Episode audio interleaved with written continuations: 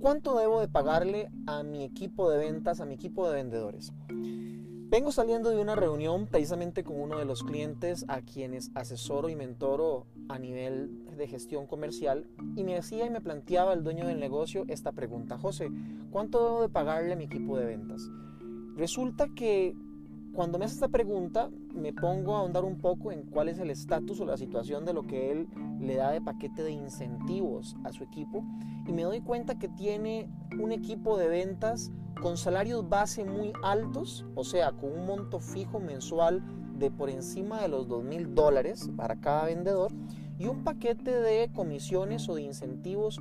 a un nivel muy bajo que prácticamente nunca cumplían. Entonces, claro, llego a notar y a darme cuenta justo después de que él me hace esta pregunta,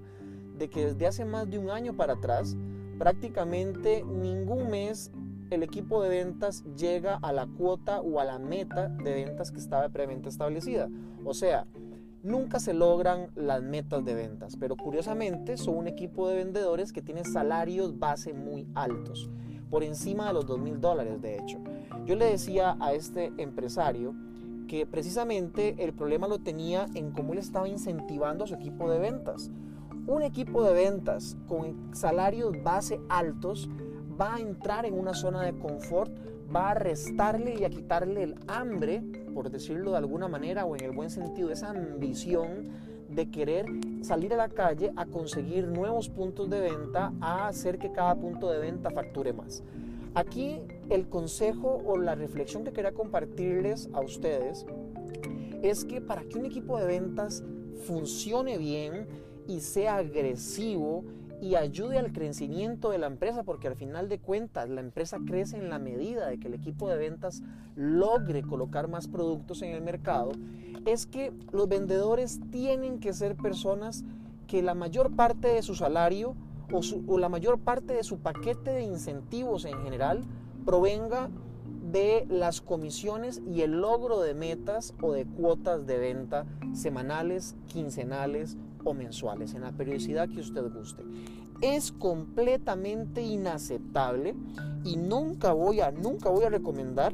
tener equipos de venta muy bien pagados a nivel de salarios base con comisiones bajas. Todo lo contrario, que el vendedor se gane la mayor parte de su salario por el paquete de incentivos que se logra ganar por la colocación de productos. Lógicamente hay países donde hay restricciones de salarios mínimos, donde no podemos ofrecerle menos del mínimo de ley a la persona y perfectamente se puede respetar eso. El asunto es que el vendedor gane bien, pero que gane muy bien por los logros y resultados de metas cumplidas y de cuotas de venta realizadas a lo largo del periodo. Pero no cometan el error, por favor, de buscar vendedores que lo que quieren son salarios base altos. De hecho, desde la misma entrevista del vendedor, desde la misma entrevista cuando estamos reclutando asesores de ventas, ejecutivos comerciales, vendedores, el vendedor que se enfoque más y se preocupe más por el salario base que por el paquete de incentivos proveniente de lo que logre vender, de sus comisiones o bonificaciones,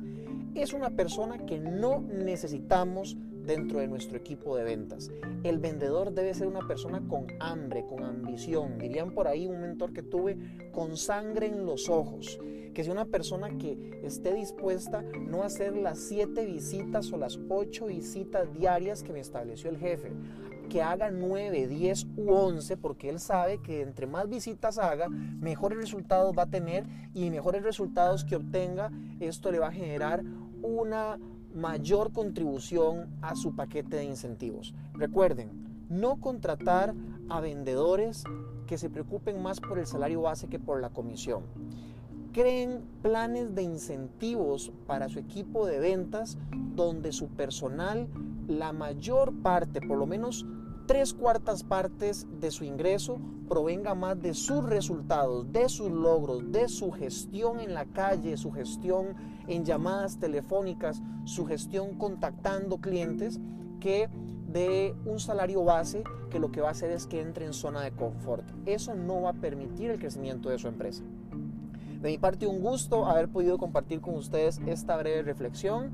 y por favor síganos en nuestro blog. Estamos subiendo información valiosa todas las semanas en nuestro blog. Registre su correo electrónico con nosotros en jdavidulloa.com para que sigas noticias y tips prácticos como el que acabas de escuchar para hacer crecer tu negocio.